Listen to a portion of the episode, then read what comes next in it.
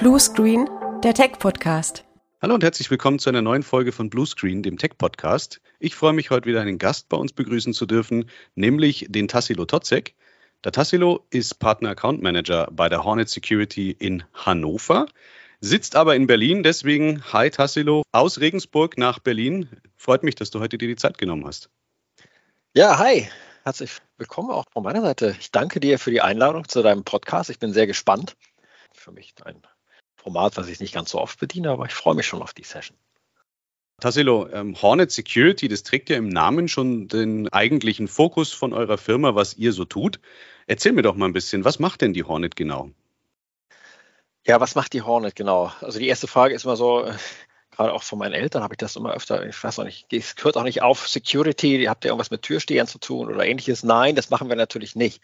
Also die Hornet Security ist ein deutsches Unternehmen, eine GmbH mit Hauptsitz in Hannover. Und wir machen quasi seit 2007 E-Mail Security aus der Cloud. Also das ist unser Kerngeschäft, damit sind wir groß geworden, beziehungsweise der Daniel Hofmann hat es damals entwickelt. Das war so damals noch mit die Hochphase der Spam-Mails. Also ich bin der Erbonkel aus Nigeria, Viagra und Co. Wirklich Sachen, die wir alle vielleicht auch noch kennen und ab und zu auch noch mal irgendwo im Postfach haben. Aber zum Glück hat sich das stark geändert. Also das heißt, wir sind spezialisiert auf den Vektor E-Mail und sorgen dafür, dass unsere Kunden wirklich in ihrem Postfach nur diese sogenannten Clean E-Mails, also die guten E-Mails haben, die, die wir jeden Tag brauchen, um damit zu arbeiten. Und alles andere, was wir nicht im E-Mail-Postfach haben, halten wir fern. Das ist so der Kern der Hornet Security. Darüber hinaus hat sich das natürlich in den Jahren stark weiterentwickelt, auch aufgrund der sich stets ändernden Bedrohungslage. Spam, ja, das war mal so äh, wirklich ganz, ganz wichtig oder ist es auch immer noch, ist aber gar nicht mehr so das Fokusthema. Ähm, wir sind dann geschwenkt zum Beispiel auf das Thema ATP, Advanced Threat Protection. Kann ich vielleicht auch später noch ein bisschen dazu sagen. Ähm, das sind die Security Features und wir haben drumherum gebaut auch sogenannte Compliance-Themen. Viele Kunden haben uns angesprochen, Mensch, ihr macht schon E-Mail-Security. Ähm, wie sieht es eigentlich aus mit E-Mail-Archivierung? Was ist mit E-Mail-Verschlüsselung? Was ist mit Continuity Services? Also wir haben wirklich ein Komplettpaket geschaffen im Laufe der Jahre rund um E-Mail, sowohl Security fokusmäßig, aber auch Compliance und äh, Continuities. Also wirklich rund um alles, was wir mit E-Mails machen können, um im Ziel zu haben, den Kunden bestmögliche Performance zu bieten, sicherer Umgang mit E-Mails und darüber hinaus halt, wie gesagt, auch solche Themen wie Verschlüsselung und Archivierung.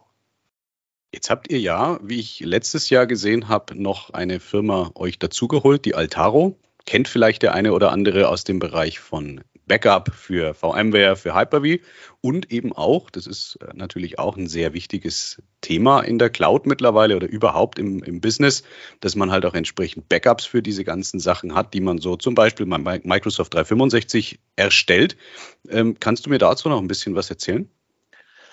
Ja, das war eine unserer größten Akquisitionen, ähm, die Firma Altaro mit Hauptsitz in Malta.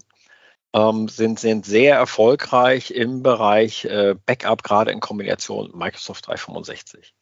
Ähm, für uns hat sich das natürlich so ergeben, dass wir sagen, okay, super, das passt in unser Portfolio, wir können das noch besser abrunden, weil gerade das Thema Backup auch bei vielen Kunden noch gar nicht so im Fokus ist oder es wird vernachlässigt, weil viele gehen davon aus, wenn ich bei Microsoft bin, wenn ich, bin ich ja in der Cloud, das ist alles sicher. Ne, meine Daten sind ja dort äh, äh, gesichert, dupliziert in der Cloud, aber das ist gar nicht so wirklich wahr. Also auch selbst äh, das, Microsoft selber gibt es ab und zu da, wenn man ins Kleingedruckte reinguckt und empfehlen, einen Drittanbieter für das Thema Backup mit ins Boot zu nehmen, weil sie klar einen, einen Cloud-Service bieten, der die Daten vorhält, aber nicht dafür sorgt, dass die Daten im Worst Case wiederherstellbar sind. Und genau da haben wir dann zugeschlagen und haben gesagt, okay, das passt bei uns ins äh, Konzept, weil wir gerade mit einem Produkt, was bei uns Total Protection Suite heißt, dieses noch ergänzen können, um das Thema Backup, um so die gesamte E-Mail-Security rund um diesen Microsoft 365 Tenant noch sicherer zu machen. Was da noch mit dranhängt bei der ähm, Altaro ist VM Backup und Hyper-V Backup. Das heißt also, wir sind auch jetzt in der Lage, mal abgesehen von dem Vektor E-Mail, auch dort Backups zu schaffen für virtuelle Maschinen. Und in Summe muss ich sagen, wir sehen, äh, das wird sehr, sehr gut angenommen von unseren Partnern und Kunden, weil sie genau dieses Konzept auch äh, mit begleiten, halt ein Allround um E-Mail-Security herum zu schaffen, insbesondere auch was Microsoft 365 Tenants angeht. Wie sieht das denn dann aus? Du sagtest gerade, die Altaro sitzt ja in Malta mit Hauptsitz. Mhm. Ihr seid in Deutschland. Wo liegen denn dann meine Daten als Kunde, wenn ich jetzt heute diese Systeme benutze? Ist bei mir natürlich ein Thema, was ich im Consulting und auch aus DSGVO-Sicht regelmäßig auch mit den Kunden habe. Wo sind denn meine Daten nachher? Ja, ist ein riesengroßes Thema auch nach wie vor bei unseren Partnern und Kunden. Ähm, wir können mit Stolz sagen, alle unsere Services, die wir im Bereich E-Mail Security anbieten, kommen ausschließlich aus unseren deutschen Rechenzentren. Das heißt, wir hosten dort unsere eigene Hardware. Auch alle Sachen, die wir entwickeln, sind Eigenentwicklung. Das ist vielleicht auch nochmal ganz wichtig an dieser Stelle zu nennen. Also wir haben ein Entwicklungsteam, Entwicklerteam, das ist ungefähr, ich glaube, momentan sind wir auf 45, 50 Leute weltweit.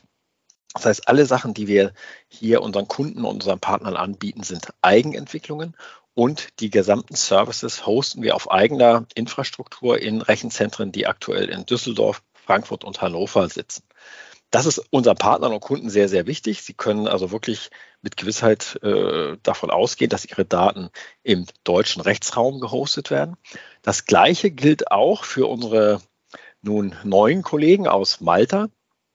Die Backups können wir jetzt im Bereich Office 365 Backup, also Total, äh, Total Backup, auch in den deutschen Rechenzentren mit äh, hosten. Es gibt noch Teile, die liegen bei Azure in der Cloud bei äh, Microsoft in Amsterdam. Aber wir werden auch diese Parts nach und nach auch für unsere Bestandskunden in die deutschen Zechen, äh, Rechenzentren überführen. Aber alles, was jetzt Neukundengeschäft da ist, auch im Bereich Backup, ausschließlich in den drei deutschen Rechenzentren für unsere Kunden aus der Dachregion. Ja, danke, dass du das äh, erläutert hast, weil, wie gesagt, wir sind da natürlich auch als Pegasus entsprechend mit unseren ISO-Standards 27001, 2718 entsprechend natürlich dahinter. Wir haben natürlich auch eine datenschutzrechtliche Bewertung zu den Produkten, auch zu Hornet. Hornet ist unser neuester Partner tatsächlich, mit dem wir in dem Bereich zusammenarbeiten. Wir sind ja, wer mit uns schon mal zu tun gehabt hat, auch immer auf der Suche nach Lösungen, die nicht nur für uns als Pegasus funktionieren, sondern natürlich in erster Linie für den Kunden, die halt auch entsprechend äh, die ganzen Anforderungen erfüllen, sei es jetzt Datenschutz äh, oder eben auch ähnlich gelagerte Themen. Und ja, um das ganze Thema mit den Produkten mal so ein bisschen abzuschließen, das soll hier heute kein Sales Pitch werden. Ähm, wer sich das Ganze mal anschauen möchte, findet bei uns auf der Webseite dazu entsprechende Informationen. Wir haben auch dazu ein kurzes Anleitungsvideo bei uns auf YouTube. Ich schmeiße das Ganze nachher unten in die Show Notes. Ihr könnt euch das mal anschauen. Ihr könnt dann auch tatsächlich das Ganze mal kostenfrei ausprobieren und einfach euch dann selbst mal ein Bild davon machen, ob die Lösung was für euch ist. Wenn ihr daran Interesse habt, sprecht uns dann natürlich gerne an. Ja, Tassilo, mal ein bisschen der Fokuswechsel. Was macht denn momentan bei euch so den Unterschied im Business? Zum einen im Vergleich zu den Zeiten vor Corona und zum anderen jetzt natürlich 2022 durch die veränderte politische Lage, die wir da so gerade alle erleben. Ja, also ich denke erstmal betrifft uns ja diese veränderte politische Weltlage uns alle in, in allen Bereichen. Ähm, obwohl ich auch sagen muss, dass gerade im Bereich der E-Mail-Security wir jetzt keine wirkliche Anomalien festgestellt haben. Also das sind sehr, sehr häufig die Fragen, die unsere Kunden haben. Mensch, was habt ihr gemacht? Äh, seid ihr sicher?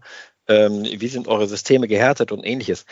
Wir haben ja mit diesem Thema der Angriffe über den Vektor E-Mail aus welcher Region auch immer, sei sie nun aus Amerika, Asien äh, oder den osteuropäischen Staaten oder aus Russland, haben wir schon immer zu tun gehabt. Wir sind auch da wirklich gut aufgestellt und haben diese äh, Sachen im Griff, sodass dass wir sie frühzeitig detektieren und, und äh, aus dem Mail-Traffic raushalten können. Natürlich haben wir auch hier ein verstärktes Augenmerk auf die äh, interne und auf die externe Security gelegt, weil ja, natürlich müssen wir uns alle, die wir in diesem Markt unterwegs sind, äh, vielleicht doch noch mal ein bisschen besser wappnen. Aber ich kann sagen, ähm, wir sind da gut aufgestellt und wie gesagt, wir haben jetzt keine wirklichen Wellen oder ähnliche Sachen gesehen, die jetzt darauf hindeuten, dass äh, bestimmte Kunden von uns im Fokus sind. Wenn ja, arbeiten wir da auch sehr stark äh, mit den Behörden zusammen und äh, nehmen dann auch bestimmte Kunden in ein ganz spezielles Monitoring. Das haben wir hier in Einzelfällen, die dann in dem Kritisbereich unterwegs sind, weil da ist natürlich die Gefahr groß, dass oder man vermutet, äh, es könnten dort Angriffe gestartet werden, die vielleicht eine andere Qualität haben, aber auch da gucken wir rein. Insofern muss ich sagen, hat sich die Lage ja wie vor und nach Corona, immer noch irgendwie durchgehend äh, angespannt, ja, wie es immer ist. Aber äh, durch unser gutes Team sind wir da wirklich äh, positiv eingestellt und sagen, ja, wir haben die Lage im Griff und können unseren Kunden auch wirklich äh, da die Gewährleistung geben, sie sind bei uns gut aufgehoben. Wenn man das Ganze jetzt mal sich mit ein bisschen Abstand anschaut, was da so die letzten zwei, drei Jahre passiert ist, könnte man natürlich annehmen, dass das Medium E-Mail, das ganze Medium Cloud-Lösungen vielleicht auf Dauer halt nicht so richtig die Lösung mehr ist. Ja, also ich habe jetzt manche Kunden, da sagt dann auch eine Cyber-Risk-Versicherung, wenn du diesen und jenen Dienst weiterhin zum Einsatz bringst, dann werden wir dir den Vertrag kündigen. Das haben wir jetzt leider schon ein paar Mal erlebt. Auf der anderen Seite haben wir aber auch Kunden, die eben aufgrund dieser Vielzahl von Einschlägen rund um einen herum und auch eben dann EuGH-Urteile hier, Safe Harbor und Privacy Shield ist weg, dann kommt die Version Nummer zwei. Dann die große Frage, was passiert, wenn irgendwie, wir wollen es nicht hoffen, aber irgendwann Donald Trump nochmal an die Macht kommt.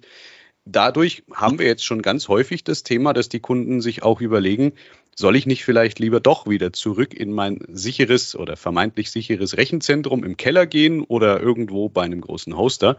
Wie steht ihr denn dazu? Oder was, was denkst du ganz persönlich? Ist, wie geht das weiter? Was wird da die nächsten Jahre noch passieren? Oder gibt es da irgendwie eine goldene Regel?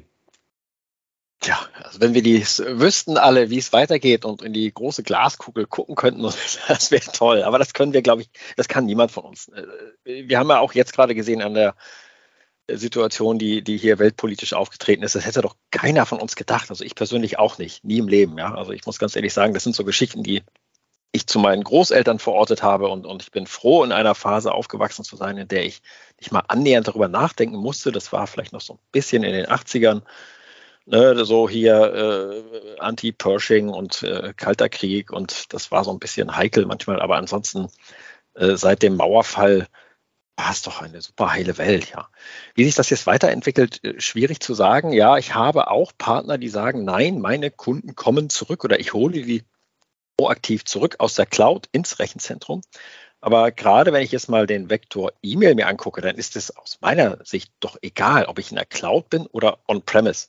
Die E-Mail kommt aus dem World Wide Web, die kommt dann äh, entweder auf den On-Premise Exchange oder in, in der Cloud. Das heißt, ich brauche da eine Security. Und diese Security kann auch in der Cloud gehostet sein, so wie das bei Hornet Security der Fall ist. Ähm, da ist es sogar aus meiner Sicht eher noch wesentlich besser, weil die Performance besser ist. Also alleine, wenn ich sehe, wie wir skalieren können, wenn wir ja bestimmte äh, Phishing-Wellen oder Spam-Wellen sehen, dann können wir hoch und runter skalieren in der Performance, um unsere Kunden zu schützen. Ähm, ich sehe eher eine Veränderung vielleicht auch noch im in der Art der Kommunikation, also gerade so wie wir das jetzt hier machen, Podcast, Team-Session. Äh, bei meinen Kindern sehe ich das, die machen nur noch WhatsApp. Ja, ich frage mich so, wenn die mal ins Berufsleben einsteigen, werden die jemals eine E-Mail schreiben? Also das sind so Sachen, wo ich dann eher denke, vielleicht müssen wir da auch mal hinschauen. Ähm, noch ist E-Mail im B2B-Bereich, äh, ich sag mal, das Kommunikationsmedium Nummer eins ähm, aber mit nachrückenden Generationen, die ganz andere Kommunikation gewohnt sind, als wir beide zum Beispiel auch, gehe ich mal von aus, dass du vielleicht auch nicht da jeden Tag äh, TikToks oder ähnliches, da wird sich vielleicht noch so das eine oder andere ändern. Und auch da äh, müssen wir sehen, wie können wir diese äh, Kommunikationskanäle Kanäle schützen.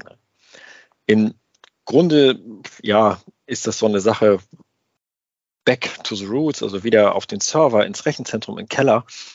Ich glaube nicht, dass das in großem Stil stattfinden wird, weil dazu hat sich das Internet durchgesetzt, diese neue Technologie. Wahnsinn. Und wie gesagt, ähm, da sehe ich wirklich, das sind einzelne Fälle. Das mag für bestimmte Kunden, die wirklich äh, kritische Daten haben oder die ganz sensibel sind, wo sie sagen, wir wollen das bei uns haben, wir wollen das nicht in der Cloud haben, gehe ich damit. Das mag sein, aber in der Masse sehe ich das nicht so. Ähm, du hattest ja auch gerade das Thema angesprochen, Datenschutz und äh, DSGVO, Safe Harbor und ähnliches. Ähm, ich habe manchmal auch so lustige Diskussionen mit Geschäftsführern. Da geht es dann wirklich darum, die uns äh, auseinandernehmen. Ne? Seid ihr so und so zertifiziert und eure AVV und eure TIMS und TOMS und was es da alles gibt.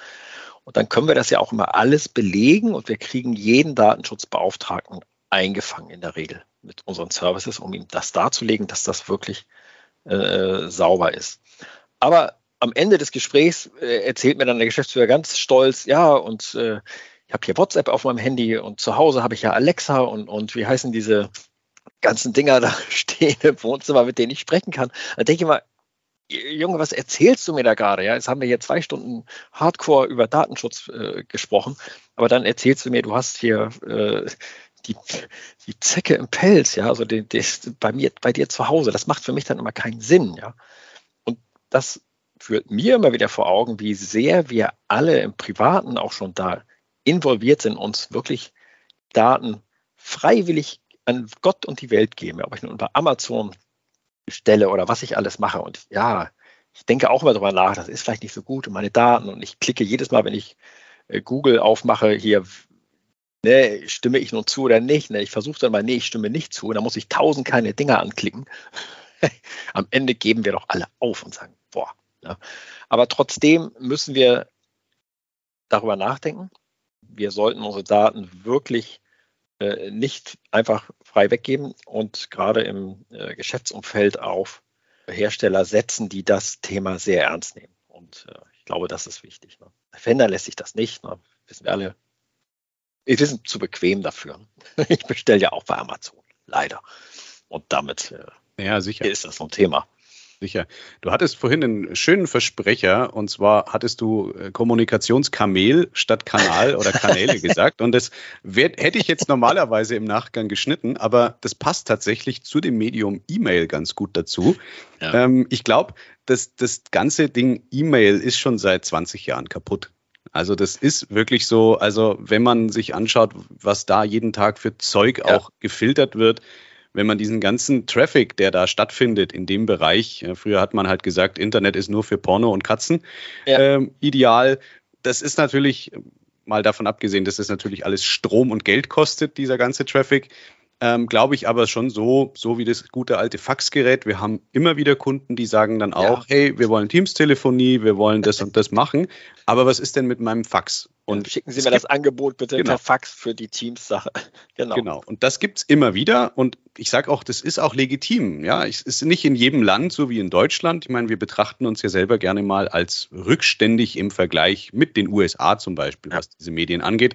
Aber wir haben halt viele Kunden, die haben dann vielleicht einen Partner, einen Handelspartner irgendwie in Italien oder in Spanien sitzen und da ist es halt ganz normal, wenn die was bestellen, schicken die einen Fax, weil die haben halt oft dann auch nur eine GMX oder Hotmail oder whatever E-Mail-Adresse, diese Leute. Und da muss ich sagen, dann schick mir bitte lieber einen Fax, bevor du mir von irgendeinem äh, schwurbligen US-Dienst äh, im privaten Umfeld irgendwie die Bestätigung schickst. Am besten noch mit einer Kopie der Ausweisdaten von demjenigen, für den du gerade jetzt das legitimierst. Dann schick lieber einen Fax.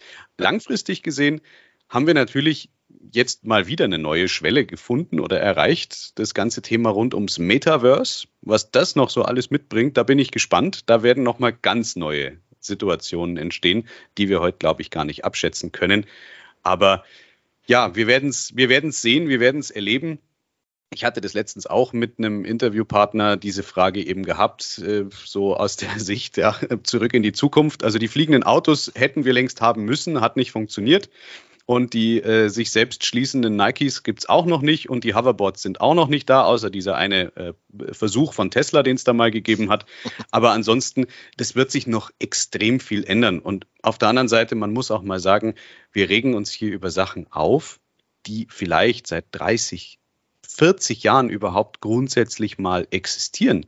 Also wir bauen hier auf einer extrem jungen Technologie auf und ja. wundern uns dann aber immer, dass das jetzt nicht so funktioniert, wie wir uns das vorstellen. Ja, es ist noch, noch keine, keine äh, 100 Jahre her zwischen Ersten und Zweiten Weltkrieg. Es ist auch kaum 200 Jahre her, dass irgendjemand mit einem Flugzeug den Boden verlassen hat, um da mal irgendwie ein Stück weit zu fliegen. Also äh, auf der Zeitachse gesehen sind es ja alles absolut brandneue Themen. Und wenn man es mal von der Warte her betrachtet, muss man eigentlich sagen, ist es ja eigentlich überraschend gut, wie es funktioniert. Natürlich gibt es immer Schindluder. Mei, früher haben sie dir halt im Wilden Westen dann irgendwelches Schlangenöl verkauft für egal welche Krankheit du gehabt hast. Dann gab es halt den Scharlatan oder keine Ahnung, was es sonst noch für Betrügereien halt damals gegeben hat. Irgendwelche, irgendwelche äh, Buckelapotheker, die dann halt auch versucht haben, die Leute entsprechend übers Ohr zu hauen. Aber im Grunde genommen funktioniert es ja eigentlich überraschend gut. Muss man auch sagen. Also du hast ja viele Punkte angesprochen und ähm, ich habe mal so einen schönen Spruch aufgeschnappt. Ich weiß nicht, wer es gesagt hat, irgendein Amerikaner. Ähm, äh, die E-Mail ist die Kakerlacke des Internets. Also du wirst sie nicht totkriegen. Du kannst da so viel rauftrampeln, wie du willst, weil du weißt, eigentlich ist sie irgendwie, wie du ja auch gesagt hast, schon seit mehreren Jahren tot, weil sie nicht weiterentwickelt wird und auf einem Protokoll basiert, was, was wirklich outdated hoch 10 ist. Aber sie ist nun mal da. Und sie funktioniert. Ne? Die Kakerlake auch. Die funktioniert auch. Und du kannst sie sonst wie irgendwie versuchen äh, wegzukriegen, äh, sehr, sehr schwer. Von daher, das sehe ich genauso. Das wird uns immer noch mit begleiten. Und ja, wenn ich das so sehe, äh, rückblickend, ne, wo waren meine Anfänge mit der IT? Das war ähm, ich erinnere mich wirklich nur noch dunkel, bei meinem Cousin, der hatte den, einen dieser allerersten Macs, den ich gesehen habe, wo ich echt dachte schon, boah, das ist ja Wahnsinn, was da abgeht. Dann habe ich mir äh, von meinen Eltern, wie man das dann damals machte, in den 80ern C64er gewünscht, natürlich zum Programmieren, um das zu lernen, dieses neue Medium. Hat nicht so ganz geklappt. Ich habe eigentlich nur noch Decathlon und Pac-Man gespielt, aber das war trotzdem eine schöne Zeit. Und ähm, ja, wenn man das so sich überlegt, ne, damals haben wir noch äh, aus dem C64er-Heften selber äh, diese ganzen, äh, was waren das, äh, Maschinensprache, Codes äh, seitenweise abgeschrieben, um irgendein beklopptes Spiel zu spielen, was so Pong-Niveau hatte. Hat natürlich nicht geklappt, weil da immer irgendwo ein Fehler drin war. Das heißt, du musstest das Folgeheft kaufen. War auch sehr lustig. Ne, und dann hat man dann irgendwann diese Floppy-Disk gehabt. Ähm, und jetzt irre. Also diese äh, Entwicklung ist so schnell gegangen. Oder was wir jetzt hier machen, Podcast, Livestream, ähm, Team-Session, ja. Also ich erinnere mich noch, das hatte mein äh, Onkel, äh, eins dieser ersten Geräte BTX. Ja, das war irre. Und dann äh, dieses ähm, hatten wir auch damals mit dem C64er äh, sich in, mit dem Octokoppler oder Octophon, wie hieß das Ding da, wo du was so den Telefonhörer noch in diese Muscheln reingepresst hast und da konntest du dich mit einer Mailbox verbinden das war Abenteuer hoch 10 und, und wirklich spannend. Und jetzt ist das für uns alles so selbstverständlich geworden und es geht so schnell, ähm, wo ich auch immer gerade im Bereich der IT oder IT-Security schwer hinterherkomme mit all den neuen Entwicklungen, die wir da haben. Ähm, trotzdem finde ich es auch wirklich toll, äh, diese Möglichkeiten, die uns das eröffnet hat. Ja. Also gerade hier, was früher so Video- oder Bildtelefonie war, ist heute Standard, ja ich denke, es ist auch hier so eine Teams-Einladung oder eine Videotelefonie-Session, das ist bald so selbstverständlich wie Tempotaschentücher. Ne? Ja, ich bin gespannt, wie sich das weiterentwickelt. Das stimmt, ja. Äh, die C64 Text Adventures, da kann ich mich auch noch sehr gut dran erinnern. Ich habe irgendwann auch mal eins in Basic selber versucht runterzuhacken, bin dann aber irgendwann glaube ich, ziemlich frustriert äh, einfach daran gescheitert. Aber ja. wenn man sich das mal, wie du richtig sagst, überlegt, ja, in den 80ern, so, so Titel wie das Drachental, so, ne, so Frage den Dungeon Keeper diese und ja, jene Frage. Ja, und du musstest dann aber auch exakt das tippen, was das in der Logik dann halten wollte. Und wenn ich das mal vergleiche mit dem, was heute auf einer Xbox, auf einer PS5 möglich ist, wie extrem gut das alles geworden ist. Wir reden hier, du sagst es richtig, das ist ja nicht mal eine Lebensspanne. Gar nicht. Das Ganze ja, sich entwickelt. Ja, irre. Also das ist, aber auch gerade wenn du sagst hier äh, so Texterkennung oder, oder Spracherkennung, also da bin ich auch mal wieder fasziniert. Ich glaube, das erste Mal mit so einem äh, Sprachcomputer hatte ich zu tun bei der Deutschen Bahn. Ne? Da konnte man, das war auch schon Jahrzehnte her, die haben da so Feldversuche gemacht, äh, konnte man halt sich die Abfahrtszeiten von Zug ABC ansagen lassen und das war irgendwie äh, ja, dahinter eine, eine KI, äh, KI in Anführungszeichen, aber es hat funktioniert. Ähm, wenn wir das nochmal wieder übertragen auf, ne, was ja hier unser Thema auch ist, IT-Security, was heutzutage möglich ist mit Deepfake und ähnlichem, ist unglaublich. Also ich habe Sachen gesehen äh, und auch gehört ähm, äh, aus Live-Beispielen, da schlackerst du mit den Ohren. Ja? Also wenn wirklich du die Stimme deines Chefs am Telefon hast, aber der ist es nicht. Das ist wirklich alles äh, gemacht, eine, eine, eine äh, gelaunchte Attacke, die dann noch kombiniert wird mit äh, E-Mail, mit Telefonanrufen und ähnlichem. Und ich glaube, da müssen wir uns auch noch sehr warm anziehen, weil das vergisst man oft. Da habe ich auch oft mit Kunden immer so äh, Gespräche, die das noch nicht wahrhaben wollen. Das sind ja nicht mehr die kleinen 15-jährigen Hacker, die da mal sich irgendwie ausholen. Das ist ja eine Industrie, der wir gegenüberstehen. Ja. Und wenn die eine äh, erfolgreiche Attacke fahren, dann sind das Millionenbeträge, die die im Durchschnitt erwirtschaften, was die auch wieder investieren in Hardware, in Personal, also in wirklich gut qualifiziertes Personal leider.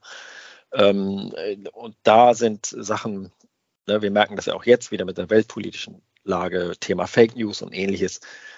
Es wird immer schwerer, das zu unterscheiden, was ich sehr schade finde, weil, ne, also wie, wie bewegen wir uns dann überhaupt in dem Bereich Medien weiter? Können wir dem allen noch trauen? Und ähm, ja, ich kann nur hoffen, dass wir alle unser menschlichen Gefühl, ne, dass man das Gefühl beibehält, dass man das unterscheiden kann. Ich mache mir da große Gedanken um, so meine Kinder, ne, so die damit aufwachsen, äh, denen mhm. das beizubringen oder denen auch zu vermitteln. Ne. Ihr müsst auch, wenn ich das sehe, die gucken diese TikTok oder Instagram-Videos oder was auch immer, viele schöne Sachen dabei, aber auch ganz viel Fake. Äh, und ähm, meine, der Jüngste hier oder die Jüngeren, die können das noch nicht so unterscheiden. Ne? Da ähm, sehe ich viel Potenzial, sowohl im positiven Sinne, was man damit machen kann, ist toll, aber halt auch in die andere Richtung, wie, wie alles im Leben. Ne? Es hat immer zwei Seiten.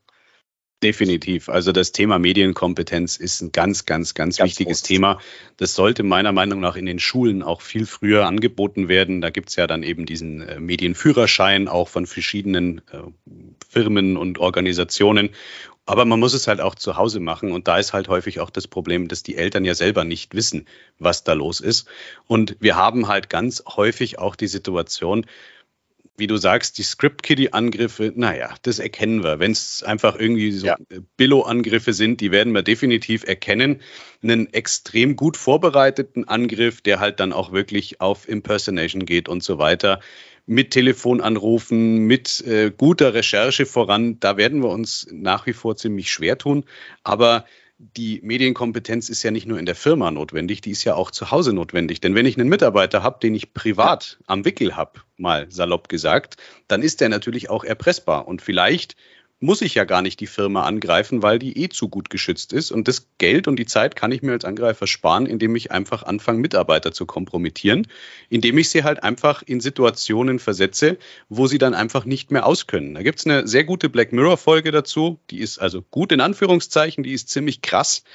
Und wenn man das so sich anschaut, wie manipulativ man dann auf einmal wird, ist es natürlich noch wichtiger, dass nicht nur die Kinder früher, sondern auch die Eltern vor allem halt diese Medienkompetenz bekommen und nicht alles halt wirklich kommentarlos so konsumieren, wie es halt einem gerade vorgesetzt wird auf den verschiedenen Plattformen. Wenn man das mal sich anschauen möchte, an der Stelle eine Empfehlung, thispersondoesnotexist.com, da kann man sich mal angucken, wie gut diese Bild-Deepfakes mittlerweile ja. sind. Es ist irre. Es gab schon Fälle, wo Leute mit einem Bild von dieser Plattform dann auch zum Beispiel äh, ihren Ausweis oder in der Führerscheinstelle sich das Bild haben reinbasteln lassen, weil es halt grob so ähnlich aussah. Das Witzige ist halt, die biometrischen Merkmale funktionieren sogar, die auf den Bildern sind. Und ja, es ist ziemlich, ziemlich irre, was da so im Internet passiert.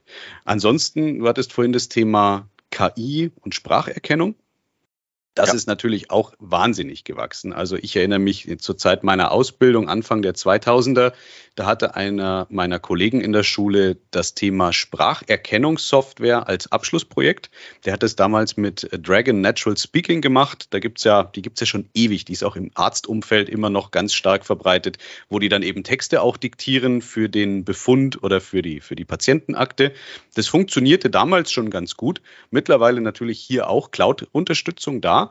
Ähm, das hätte auch vor 20 Jahren schon gut funktioniert. Aber das Ding ist halt immer, es fehlen halt Daten. Und je mehr digitale Daten ich der Cloud liefere, egal welcher Cloud, sei es jetzt äh, die Sachen von Google, sei es YouTube oder auch natürlich Microsoft, je mehr Daten da sind, in Textform, in Sprachform, umso besser kann die KI halt lernen und dann solche Angriffe auch durchführen, wie du das gerade gesagt hast, dass dann im Prinzip der Angreifer nur noch einen Text irgendwo reinhacken muss, um dann eine Sprachausgabe zu bekommen, ähm, die sich so anhört wie die Stimme und auch vom Sprachrhythmus, vom Dialekt und so weiter von der Person, die ursprünglich dafür als Vorlage verwendet worden ist. Das kann man sich ähm, mal bei Microsoft, wer mal Lust hat, im Demo Center auch mal anschauen in München. Da gibt es nämlich ein paar ganz interessante Demos dazu. Das Ganze braucht ein bisschen Training, aber mit mir zum Beispiel, ihr hört mich jetzt seit etlichen Podcast-Folgen, ihr könnt mich etliche Stunden auf YouTube hören. Und wenn ihr jetzt zum Beispiel meine Stimme nehmt, um die KI damit zu füttern, wird es mit einem vertretbaren Aufwand vermutlich möglich sein, dass dann irgendjemand einen Text mich sprechen lässt, obwohl ich den gar nicht gesprochen habe. Und das ist halt schon krass. Und das ist halt auch definitiv Next Level in der Form, wie halt Angriffe funktionieren, weil wir sind halt auch dann leider als Mensch zu vertrauenswürdig. Ja, wenn ich sage, ich bin der Alexander Karls von der Pegasus, ich bin für die und die Sachen bei Ihnen da zuständig und dies und das. Die Leute glauben es halt, weil man will ja eigentlich auch prinzipiell nichts Negatives denken. Das ist halt einfach in der Natur des Menschen und da haben wir natürlich schon echt ein riesiges Problem. Das ist also auch ein guter Punkt. Ne? Also auch das, wo du sagst, dieser Sachen, die wir, wir füttern die Cloud mit unseren Daten, egal auf welchen Kanälen. Das machen wir alle, wir betreiben das alle mit, weil wir auch davon profitieren und uns das Leben das sehr leichter macht. In vielen Belangen. Also wenn ich hier daran denke, ich muss jetzt nicht mehr aufstehen, ich kann eigentlich alles von zu Hause bestellen und kochen und äh, kaufe mir einen Thermomix, den fütter ich auch mit Daten und dann macht er mir meine Lieblingsrezepte. Ähm, auf der anderen Seite, ja, davon profitieren aber auch, genau wie du gesagt hast, die, die äh, Hacker und das Schlimme ist, dass dieses auch äh, industrialisiert wird im Sinne von ja, Ransomware as a Service oder äh, Cyber Attack as a Service. Also wir haben das auch hier und da mal mit unserem Security Lab nachgestellt. Du kriegst wirklich im Darknet Daten erstmal von validen E-Mail-Adressen. Äh, du kaufst dir eine Ransomware-Attacke für äh, Centbeträge dazu. Du mietest ein Botnetz und das wird auch dort immer weiter vereinfacht as a Service. Das heißt, du brauchst gar keine wirklich äh, Hackerkenntnisse mehr, sondern du brauchst nur Geld, was du investieren willst und klickst dir quasi deine Kampagne zusammen und kannst Angriffe starten. Und das finde ich wirklich perfide, weil ähm, es dann äh, quasi so sich darstellt, als wenn es in der breiten Masse verfügbar wird, so als, als irgendwie Hobby vielleicht am Ende nur noch. Und ähm, das ist einfach eine Entwicklung, die ist überhaupt nicht mehr gut. Ne? Also dass man da irgendwie, aber ich wüsste jetzt auch keine Lösung, außer dass wir natürlich alle aufpassen müssen, uns selber nochmal an die Nase fassen. Ne? Was machen wir mit Daten? Äh, oder ich auch ein Auge drauf habe, gerade wo du angesprochen hast, ja, wenn solche Sachen, solche Phishing-Attacken durchgehen, die auch durchgehen können mal, muss ich trotzdem nochmal ja, mit einem zweiten Blick auf die Mail, auf äh, den Anruf oder ähnliches gucken, ist das wirklich das, was ich erwarte. Ne? Und das ist natürlich, macht es aber auch wieder so schade, weil, mein Gott, wir wollen doch alle äh, miteinander kommunizieren und eben uns vertrauen. Aber genau dieses Vertrauen wird leider oft erschüttert ne? über die E-Mail, wo ich denke, die kommt vom Chef oder ähnliches und das ist sie doch nicht und dann überweise ich das Geld. Ähm, das sind ja wirklich Sachen, die einen auch äh, ja, das, das, das geht schon einem sehr nahe dann, wenn man sowas auf sowas reinfällt. Ne? Da finde ich auch, müssen wir alle zusammen, die wir da sind, viel dafür tun, dass das äh, nicht noch weitergeht. So. Technologisch betrachtet ist es natürlich eigentlich eine logische Schlussfolgerung ja. von der Entwicklung. Ich meine, das Musche Gesetz belegt das ganze Jahr, dass die Entwicklung halt an der Stelle halt so wahnsinnig immer weiter nach oben geht. Also per Definition besagt das Mursche Gesetz ja, dass sich die Komplexität integrierter Schaltkreise mit minimalen Komponentenkosten regelmäßig verdoppelt. Je nach Quelle werden 12, 18 oder 24 Monate als Zeitraum genannt. Zitat Wikipedia. Ähm, das Ganze ist vielleicht jetzt ein bisschen ausgebremst durch die Pandemie, ja. durch den Rohstoffmangel an seltenen Erden. Ja, mittlerweile wird das Zeug ja überall gebraucht. Aber wenn ich mal selber in meine private Vergangenheit ein Stück zurückschaue, Thema Bitcoins, als das angefangen hat, konnte man noch mit einem relativ normalen Rechner halt ein bisschen Bitcoin mitmeinen. Mittlerweile ist es natürlich irrsinnig gewachsen, das ganze Thema. Ist auch so ein Grund, warum Grafikkarten wie von zum Beispiel von Butterfly Labs einfach exorbitant teuer geworden sind. Und da ist es natürlich das, was du vorhin äh, auch gesagt hattest. Die Angreifer verdienen ein irres Geld damit und investieren das auch sofort wieder. Das heißt, es gibt natürlich ganze Serverparks, wo solche extrem gute Hardware läuft, mit der halt dann die Leute entsprechend halt auch solche sehr, sehr gut vorbereiteten Angriffe mit KI-Unterstützung halt einfach ausführen können. Und das ist Wahnsinn, was da passiert. Also ich sag mal so, von der Entwicklung her ich bin gespannt, was da noch alles kommt. Sollte eine KI jemals den Turing-Test ohne weiteres bestehen, glaube ich, bin ich aber raus und hole mir eine Schafsherde irgendwo in Island. ja, ist auch eine schöne Sache. Ne? Da denke ich auch manchmal drüber nach in unserer wirklich schnelllebigen Welt. Und dann ab und zu gucke ich mal auf Arte oder auf NDR äh, auf dem Land und denke, mein Gott, ist das sieht so schön aus, ja. reizvoll da. Dann bin ich halt äh, Whiskey Brenner auf den Shetland Islands und äh, geh mir weg mit E-Mail, schick mir ein Fax oder ruf mich an, wenn du ein Fass haben willst. das wäre sehr, sehr, sehr schön. Ja, schick ähm, mir eine Brieftaube. Ja, schick mir die Brieftaube, wie auch immer, genau. Ja, müssen wir mal sehen, wie sich das entwickelt. Äh, war ja auch eine Frage von dir hier, äh, so was, wie entwickelt sich das oder wo sieht man wie arbeiten wir in, in fünf bis zehn Jahren oder auch gerade bezogen auf die Hornet Security. Ähm, da bin ich auch selber gespannt, muss ich ganz ehrlich sagen. Ne? Also ich weiß es nicht genau. Ich habe das auch die letzten Jahre, ich hätte das nie gedacht, dass ich jetzt so arbeite, wie ich das hier tue. Ähm, ich erinnere noch, wo ich äh, zur Hornet Security bekommen, gekommen bin, mein erster Arbeitstag. Ähm, da habe ich mich gewundert, weil mein Arbeitsplatz, mein, mein äh, Tisch war so leer. Da war nichts. Da war ein, ein Laptop, ein Monitor ein Headset. Und ich kam aus einer Welt, äh, ich habe wirklich dann auch gefragt äh, bei der Büroassistenz, äh, sag mal, wo ist denn mein Locher, mein Hefter und mein Leitsordner? Und dann haben die mich wirklich ausgelacht. also, Moment mal. Und da habe ich das erste Mal auch gemerkt, so von wegen, ja, das ist, äh, ist für mich wirklich so ein Bruch gewesen auch. Ähm, nee, wir, wir, wir heften hier nichts ab, wir lochen nichts, wir stempeln nichts. Er ist komplett digitalisiert. Und ähm, Telefonie, naja, hier machst du halt die Headset auf, Computer und los geht's. Und ich war halt aus einem Systemhauslandschaft gekommen, wo wir noch sehr stark unterwegs waren mit Telefonanlagen und Telefon, ne, so Faxgeräte. und also da bin ich selber auch sehr gespannt, äh, wie sich das weiterentwickelt. Bin dem auch sehr froh, dass ich ne, diese neue Welt hier adaptiert habe. Ich habe gesagt, na, es geht ja doch, es macht auch wirklich Spaß. Ich kann es mir gar nicht mehr anders vorstellen. Ähm, auch überhaupt das Arbeiten an sich ist bei uns auch jetzt gerade mit Corona natürlich nochmal sehr hybrid geworden. Also wir machen Homeoffice Policy. Also auch das weiß ich sehr zu schätzen, gerade als äh, Familienvater mit Kindern und dem ganzen Hackmack, den man hinten dran hat, dann ist das schon mal ganz schön, auch wieder ins Büro zu dürfen. Nur Homeoffice, ne, da bin ich dann auch so, wow. Also man hat so beide Seiten. Und das finde ich auch klasse, dass sich diese Arbeitswelt dahingehend geändert hat. Und ich glaube, das wird auch nachhaltig so bleiben. Homeoffice funktioniert. Man hat trotzdem das Vertrauen des Arbeitgebers, ne, dass wir alle unseren Job machen. Trotzdem weiß ich nicht, es fehlt auch natürlich jetzt in den letzten zwei Jahren so dieses Zusammen mit den Kollegen, dieses äh, Gossip Talks äh, beim Kaffee, beim, beim Mittagessen und so. Nicht? Also das sind viele Sachen, oldschool, klassisch, die brauchen wir auch. Aber das Ausgewogene da, ich denke, da geht es hin, da wird es auch bleiben.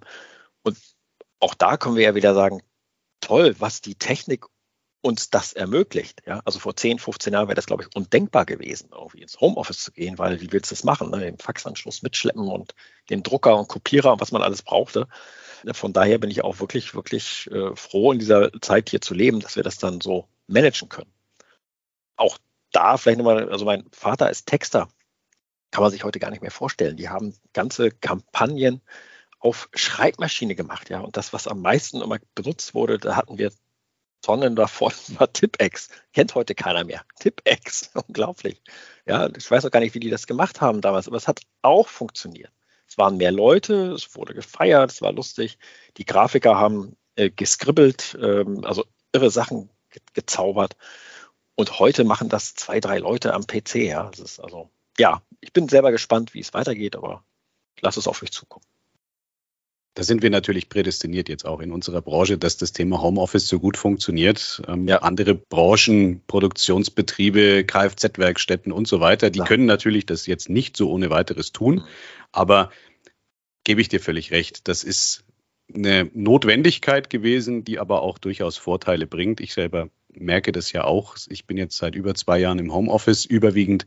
Ich hätte nicht gedacht, dass ich so viel Zeit mit meinem Sohn auch verbringen würde. Tagsüber, mein Vater, der war auch wie bei dir irgendwo in einer Firma. Der ist oft auch irgendwo in Deutschland dann unterwegs gewesen. Der fuhr halt Sonntagabend weg und kam Freitag Spätnacht irgendwann wieder. Den habe ich im Prinzip dann Samstag den ganzen Tag und Sonntagvormittag gesehen. Und ansonsten war er halt nicht da. Das ist ja. immer diese alte Arbeitswelt, so wie es halt früher gewesen ist. Ich erinnere mich da an ein äh, Pelikan-Heft von meinem Sohn. Das hat uns irgendwie die Oma, glaube ich, mal geschenkt. Das war so dieser Vorläufer von Pixie-Heften. Und da ist eben so Berufe drin. Und da war ein Bild, so eine Zeichnung, wo das Kind an dem großen Schreibtisch seines Vaters sitzt, hinten dran auf so einem Flipchart irgendwie ein Graph, der immer nur nach oben geht. Und drunter steht dann, mein Vati arbeitet im Büro und ist erfolgreicher Geschäftsmann und wenn ich groß bin, will ich auch wie Vati sein. Und das ist so, wenn du mal guckst, ich habe mal von der Auflage her geschaut, das war tatsächlich Erstauflage von 1969, das war halt damals so das Rollenbild. Und mittlerweile, klar, natürlich durch das ganze Thema Emanzipation, Frauen in den Jobs, man ist einfach in der Lage, mehr jetzt heutzutage auch im engeren Austausch mit der Familie zu sein. Und ich persönlich muss sagen, das schätze ich an der Stelle schon sehr, weil ich halt eben wesentlich mehr Zeit auch für die Familie so bekomme. Auf der anderen Seite, Thema Fachkräftemangel, kommen wir auch nicht drum rum, so zu arbeiten, weil du vorhin sagtest, Digitalisierung und Hybrid Work, weil einfach die Leute nicht da sind. Also über 70.000 offener Stellen letztes Jahr im IT-Bereich. Ich habe jetzt das erste Mal vor kurzem eine Stellenannonce gesehen, die nicht nur in Deutschland, sondern in Europa und Afrika ausgeschrieben war. Einfach mit der Zeitzone quasi senkrecht nach unten. Hauptsache deutschsprachig und Internet. Mehr braucht man nicht. Und das ermöglicht natürlich wiederum neue Perspektiven, weil mittlerweile ist es im Grunde genommen eigentlich aus der Notwendigkeit, dass es halt einfach hier in Deutschland und in Europa viel zu wenig Fachkräfte in unserem Bereich gibt, natürlich auch eine Lösung vielleicht für den einen oder anderen, der sagt, ich wohne jetzt irgendwie schon seit 20 Jahren in Hückeswagen und irgendwie wäre es vielleicht in Kapstadt auch ganz schön. Oder in, auf Sardinien oder weiß ich nicht wo, Malta. Ja? Und das sind natürlich auch Szenarien, die auch wiederum an der Stelle neue Denkmuster erlauben, die auch vor zehn Jahren überhaupt nicht möglich gewesen wären.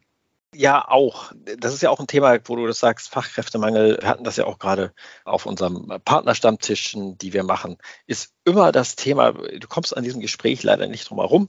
Kennst du jemanden, hast du einen Techniker für mich, einen Vertriebler oder ähnliches? Also alle in dieser Branche suchen das, das kann ich wirklich bestätigen aus erster Hand. Uns geht's ähnlich. Wir haben das jetzt auch, was machen wir da bei der Hornet Security? Also wir versuchen natürlich auch attraktive Remote-Arbeitsplätze zu ermöglichen. Das klappt aber halt auch nicht immer. Wie gesagt, dieses rein remote zu arbeiten, halte ich für bedingt erfolgreich, weil du brauchst den Connect zu deinem Team, äh, auch den persönlichen Austausch. Dennoch bin ich auch gespannt, wie sich das bei uns weiterentwickelt, gerade mit dem Team Altaro, die ja überwiegend in Malta und, und UK sitzen. Das funktioniert erstaunlicherweise gut. Vielleicht bin ich da auch noch zu skeptisch, weil zu, äh, zu altbacken. Aber es geht in die Richtung. Wir müssen uns da auch noch weiter öffnen, noch weiter flexibel werden. Ähm, das haben wir jetzt auch gerade im, im Bereich des Vertriebs, dass wir äh, halt Remote-Vertriebler jetzt haben, die in äh, München, in Frankfurt oder in Freiburg sitzen und ähnliches. Und wir dann aber dennoch natürlich immer uns regelmäßig in Berlin äh, treffen. Ja, das ist sowohl wieder auch ne, eine schöne Sache. Was macht IT möglich? Ne? Nämlich Remote Work, Remote Arbeiten. Aber wie gesagt, in vielen Bereichen geht das ja eben nicht. Ja, das haben wir jetzt ja auch gerade mit dem, was du angesprochen hast, das produzierende Gewerbe. Ja, also wir sehen ja alle die wahnsinnigen Schwierigkeiten, die jetzt auftreten äh, bei diesen Kabelbäumen in der Automobilindustrie. Aber am Ende können wir ja auch nicht alle nur digitale Produkte verkaufen. Ja. Wir brauchen jemanden, der was anfasst, der vor Ort produziert. Ne? Und Fachkräftemangel hin oder her. Ich bin gespannt, wie sich das weiterentwickelt. Gerade auf, äh, mit dem Blick auf die weltpolitische Lage, wie überhaupt unsere Lieferketten in Zukunft aussehen werden. Wollen wir das wirklich? Ist es noch möglich, diesen internationalen Handel so zu betreiben, wie wir das auf diesem Niveau bis dato gemacht haben, was sehr schön ist, weil es ja auch die Welt äh, zusammengebracht hat. Aber wir sehen halt auch die Probleme, die es bringt, wenn es mal irgendwo klemmt, ja. Was war denn das vor ein, zwei Jahren, wo dieser äh, Frachter im Suezkanal hängen geblieben ist? Allein das fand ich schon enorm. Hätte ich nie gedacht, war mir auch nie so bewusst, ne, was so ein kleines äh, Nadelöhr, äh, wenn das mal verstopft ist, was das verursacht weltweit, ja, nicht nur bei uns vor Ort. Also da bin ich auch sehr gespannt, wie sich das in Zukunft darstellt. Ja, es ist schwierig geworden tatsächlich. Auch die Trucker, die in England fehlen und äh, ja. ja, die Halbleiterindustrie, die ins Stocken kommt. Es ist eine sehr, sehr schwierige Zeit. Ich habe letztens mit einem Kollegen da auch so drüber philosophiert, weil irgendwann sind halt die seltenen Erden und die Dinge, die man braucht, auch mal erschöpft. Ja, weil nicht nur die IT braucht dieses ganze Material, sondern natürlich Automotive braucht die Sachen. Mhm. Die Luft- und Raumfahrttechnik, ja, der Run auf die Mondbasis und auf die nächste Weltraumstation, wenn die ISS dann jetzt außer Betrieb geht. Jeder braucht dieses Zeug, aber wir sind dann auch relativ schnell an den Punkt gekommen, dass sich das nicht so schnell lösen wird, weil ich sag mal, bis zum Asteroidenbergbau im Kuipergürtel wird noch einige Zeit vergehen, weil wir schaffen es ja nicht mal zum Mars zu fliegen. Also was sollte uns dazu befähigen, jetzt in den Kuipergürtel zu fliegen, um dort irgendwelche Asteroiden klein zu hacken, um da irgendwelche Rohstoffe raus zu extrahieren? Ja, da bin ich mal gespannt, ob wir das überhaupt jemals schaffen. Ne? Vielleicht geht es uns ja auch wie bei Per Anhalter durch die Galaxis, dass die Vogonen irgendwann kommen und sagen, ey Jungs, ihr hattet doch drei Milliarden Jahre Zeit, hier Einspruch zu erheben, aber jetzt bauen wir die internationale ja. Galaxieautobahn hier. Ja. Ihr seid weg. Ja, mein Handtuch mal. liegt bereit, wenn es soweit ist. Mein Handtuch liegt immer neben mir. ja, das ja. brauchen wir vielleicht auch wirklich mal irgendwann. Apropos Medien, ähm, weil du gerade Terry äh, Pratchett, nein, stimmt gar nicht, Douglas Adams zitierst. Ähm, welche Medien nutzt du denn so für dich privat? Ja, äh, welche Medien? Also ich bin äh, Fan, ich lese gerne ab und zu. Ich komme nur leider viel zu selten dazu, aber das sind genau die Autoren, auch die du gerade angesprochen hast, Douglas Adams, Terry Pratchett.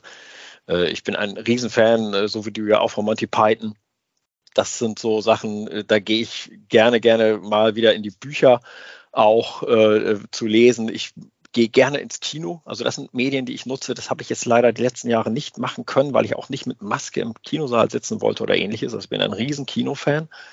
Ansonsten, ja, auch ich nutze Netflix, YouTube und ähnliches, ja. Wenn ich mich so rein technisch mal informieren möchte, ich bin begeistert Podcast, so wie hier. Ne? Also da komme ich immer mehr dahin. Das ist zwar noch so ein bisschen im Hintergrund, aber das finde ich spannend. Aber überwiegend, muss ich ganz ehrlich sagen, bin ich ein Filmfan und schaue gerne Kino. Das mit der Maske im Kino ist jetzt mittlerweile oder zumindest im Moment, zumindest am Platz kein Ding mehr. Also ich war letztens selber tatsächlich im Kino und man kann es jetzt wieder genießen, aber man hat so ein bisschen das Gefühl, es ist nicht mehr so wie früher, weil halt auch teilweise die Säle nicht voll gemacht werden. Und so das Gefühl von Kino wie früher ist bei mir zumindest noch nicht angekommen. Mag aber auch daran liegen, dass der Film nicht so wirklich der Hit war. Ähm. das kann gut sein. Ja, ja Tassilo, wir haben es eigentlich schon so zum Ende der Folge mittlerweile geschafft. Hast du denn für unsere ZuhörerInnen noch eine Botschaft oder eine Nachricht, die du den Hörern mitgeben möchtest? Ich bin mal nie der große Botschafter für Nachrichten. Ja, nein, ich, nicht wirklich.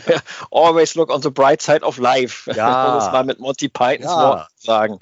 Ja, ich denke, das, das ist vielleicht so ein Motto. Ich, ich gucke auch hier gerade äh, auf die Terrasse, die Sonne scheint, äh, der Frühling kommt. Ich finde, wir müssen genau das uns beibehalten, ja. Und äh, egal was ist, und es geht auch immer weiter wir freuen uns mal auf die Sachen, die da kommen. Das ist eine gute Einstellung und auch eine super Botschaft. Schau, hast du doch noch eine gefunden. Das ist super gut. Und ja, gebe ich dir recht. Man, man muss einfach mal auch aufhören, sich verrückt zu machen. Ja. Ähm, da an der Stelle, richtig. wir haben heute einige Zitate in der Folge an der Stelle noch ein äh, ganz gutes Zitat von Mark Twain. Äh, ich habe mir im Leben sehr viele Sorgen und Gedanken gemacht, aber musste am Ende feststellen, dass die wenigsten davon eingetroffen sind.